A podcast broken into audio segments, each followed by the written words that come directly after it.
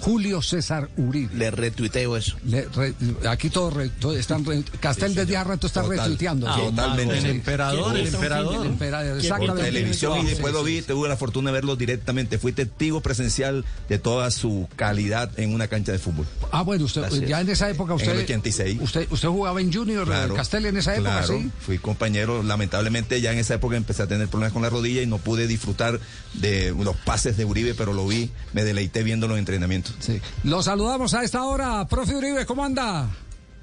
Bien, bien, bien, Javier, un gran abrazo. Gracias por la generosidad siempre de sus palabras, sus opiniones y un abrazo especial para, para el buen Javier Castel, ¿no? compañero, efectivamente, allá por el 86. Seis. 86, momento lindo, hermoso, inolvidable y siempre gratitud a mis compañeros, a la institución, a la ciudad que me dispensaron un trato espectacular. Así que abrazo a Colombia a través de ustedes. Bueno, Castel se emociona aquí, Sí, tanto que evocando. sí, sí. Pero yo digo, ¿Qué- si Castel no hizo goles conmueve, con, ¿ah? con ese ¿Qué- número qué- 10. ¿Qué era, qué era lo que más le gustaba, lo que más le gustaba de Julio César Uribe Castel? ¿Qué, qué era No, lo que pri- más le- primero tenía un trato, tuvo un trato tan afable y, y- Sí. y creamos una química tan especial. eh, él con, lo voy a decir, con la mayoría de los jugadores costeños, de los barranquilleros especialmente. Sí. O sea, ya había como un feeling ahí, había una, un salero especial que él tiene y, y eso este, se comunicó rápidamente con nosotros. Después su profesionalismo. Ajá. Se entrenaba... yo- Sí. Dime, Julio. Lo que hoy llaman empatía, Ajá. en su momento lo nuestro fue tácito, automático, Sí, sí, por, sí, una por cosa- nuestra sencillez, por nuestra apertura, por nuestra transparencia y por nuestro profesionalismo. Hicimos un gran grupo, ¿no? Un gran grupo, realmente convivimos un año maravilloso. Julio se, que- cuidaba de la comida. La comida. Ajá. Ahí aprendí yo, empecé a ver el, el que el profesional profesional Sí. se tiene que cuidar en la, en la alimentación. Traía enseñanzas. El método de entrenamiento de él, porque él después yo lo veía que se quedaba haciendo algunos trabajos específicos. Lo vi por primera vez, fue un jugador con, con, como con una faja, se cuidaba mucho la parte abdominal, eh, Julio. Eh, sí, se cuidaba perfectamente su físico. Porque la gente creería que nada más es talento que- y que lo tenía y sobra, sino que cuidaba y, y mejoraba el talento a través del cuidado y de la disciplina. Oh, Julio nos enseñó muchas Y le, cosas. y le- y le agrego algo que también le enseñó a, a los jugadores eh, de esa época, que también forma parte del deportista. En la parte externa, su presentación personal, siempre impecable, Ah, no, bien no, no, vestido. sí, eso sí, sí. le, eso le demostró también y le enseñó al jugador Fabio no colombiano. aprendió lo de la comida. No. Lo de la faja. Lo de la fe- Bueno, eso como se puede dar cuenta, maestro, usted sigue teniendo muchos fans. Los que tienen esa capacidad de guardar en la memoria esos momentos cumbres que dejan enseñanza. Eh, es hermoso, Javier, eh, es hermoso atesorar esos recuerdos porque es parte de una etapa de vida y etapa de vida que te ayudó a ser feliz y compartir. eh, creo yo debería ser la esencia de todos los seres humanos. Tendríamos un mundo menos conflictivo, menos injusto, mucho más inclusivo y bueno, los que están en el poder deberían un poco preocuparse de aquellos deportistas colombianos, peruanos, chilenos, argentinos que tienen esos perfiles para a través del deporte generar esa transformación social que tanto se necesita. La disciplina es imperativa, no es algo que se tenga que negociar. Estos cumbres que dejan enseñanza. Eh, es hermoso, Javier, eh, es hermoso atesorar esos recuerdos porque es parte de una etapa de vida y etapa de vida que te ayudó a ser feliz y compartir.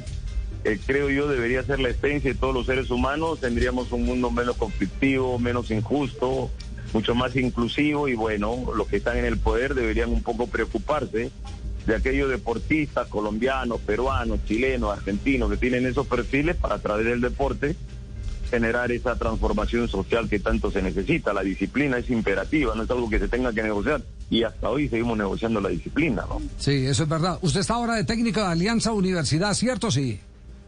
Ese es un proyecto sí, nuevo. Sí, sí, Volví, volví después de tres años. Eh, encuentro, me reencuentro con la energía de lo que significa darles esa protección, esa información, ese respeto al jugador de fútbol, que para mí es lo más importante en este mundo del espectáculo y pasa todo por un tema de valoración como ser humano primero, que para mí eso es algo innegociable. Lo demás es su producción para tratar de ser titular y darle a la institución Sí. eh, lo que corresponde porque forma parte de un equipo. Sí. Usted tiene ahí a un preparador físico colombiano, ¿cierto? Al profe Quintero, sí. Sí, claro, claro. Martínez es el responsable de la Martín parte Quintero. física. Ya hemos trabajado en Auris.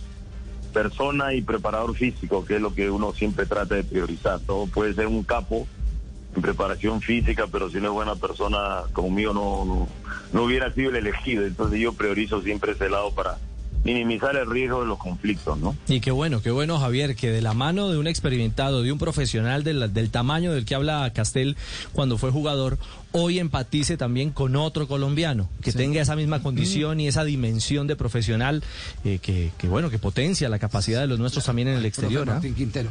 Bueno, pero hoy nos ocupa, hoy nos ocupa un duelo, el duelo Colombia-Perú. Eh, eh, ¿cómo, ¿Cómo empieza a vivirlo Julio César Uribe? Mm, acá me han preguntado mucho para quién le doy el voto que puede ganar el tercer lugar. Yo digo, creo en el análisis, más allá de la importancia del sentimiento, que Colombia tiene un pasito adelante eh, en, en tema de análisis, pero tiene que revalidar en el desarrollo de los 95 minutos. Colombia ya Perú le ganó después de más de 40 años, le ganó 2-1, con dos tiempos totalmente diferentes.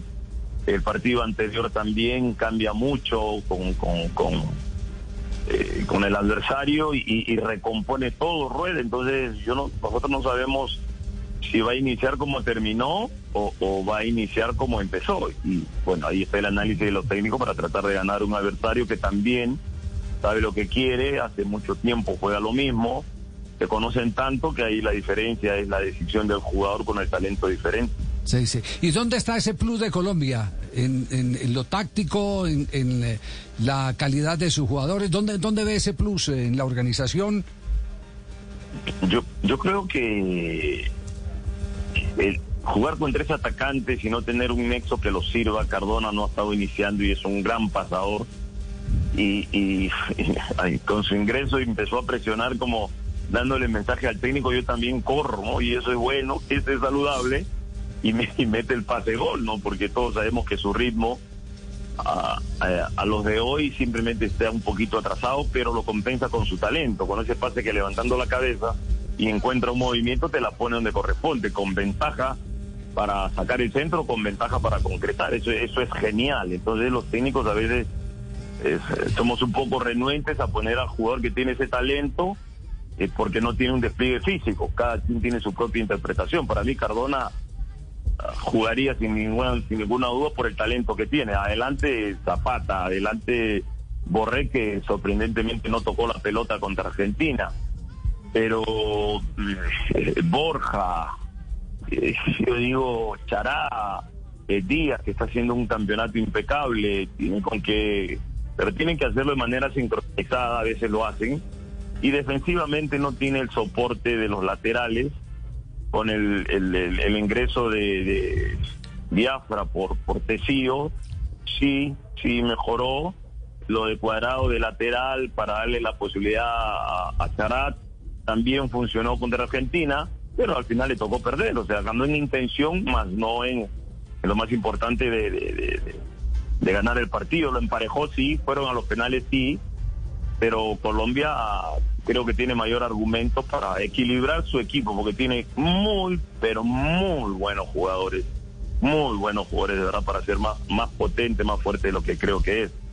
Julio César, ¿por pasión o por convicción? Eh, lo que le quiero preguntar es, ¿tiene analizado a Colombia detalle a detalle, centímetro a centímetro, o es por rigor profesional? No, por rigor profesional, mi mundo es el mundo del análisis y no soy de los que trata de ganar por casualidad. Ca- Trato de imponer mis capacidades al adversario y limitar las de él. O sea, es un tema de actualidad que en nuestro tiempo no se interpretaba así. Era juegue como saben y yo desde que empecé de técnico lo que más trato es manejar conceptos que le den esas herramientas que en mis tiempos no nos las daba. Entonces miren cómo han cambiado las cosas. Yo digo, sí, puedes tener físicamente 12 kilómetros, puedes pide, atléticamente somatotipo espectacular, 1.90, muscularmente, velocidad espectacular, pero si no tienes, no tienes técnica, ay Dios mío, a ver pues, estructura, desdobla, manejo tiempo. Entonces no, es que una cosa es más importante que la otra, se deben complementar entre sí todas las cualidades que se requieren en el fútbol, entonces es parte de un concepto nada más. Eh, estamos muy lejos si decimos que Perú arranca con Galese Lora, Santa María, Callens, López, Tapia, Yotún, Peña, Cueva, Carriño, Ormeño. ¿Ese, es, lo mejor que tiene Perú para poner hoy? Sí, yo creo que ese va a ser el equipo si es que no está la Padula, ¿no? Si es que no está la Padula por, por, por Ormeño, ¿no? La Padula está haciendo un gran trabajo, ha sido una gran incorporación y le ha dado mucho oxígeno en esa intención ofensiva que eh, la selección se está ahogando, ¿no? Porque tocar, tocar, tocar sin profundizar no tiene sentido. Entonces la Padula te, te marca el pase, corretea, te da pase gol, hace gol cuando lo sirven bien. Entonces es un, un gran aporte el de la Padula, ¿no? Claro, ahí donde está la diferencia, que a veces se eh, toca para jugar y otras veces se juega para tocar. Muy bien. Exactamente. Exactamente. Eh. Exacto. Y Usted sabe mucho de fútbol, es fácil hablar de fútbol con usted. No, no, no. No, no, simplifican todo, nos simplifican todo. Yo a veces digo a los jugadores, a veces le digo, a ver hermano, esta es la universidad. Si usted no puede hacer esto, ¿cómo carajo hizo para probar la secundaria, hermano? Si después la secundaria viste en la preparatoria en la universidad y ya están en la universidad. Entonces no formaron bien, hay que volver a corregir. Esa es la chamba de los técnicos, ¿no? De, Ju- Julio, no, todo esto es producto de eh, más de 40 años de profesión, pero eh, mm, oyendo más y hablando menos.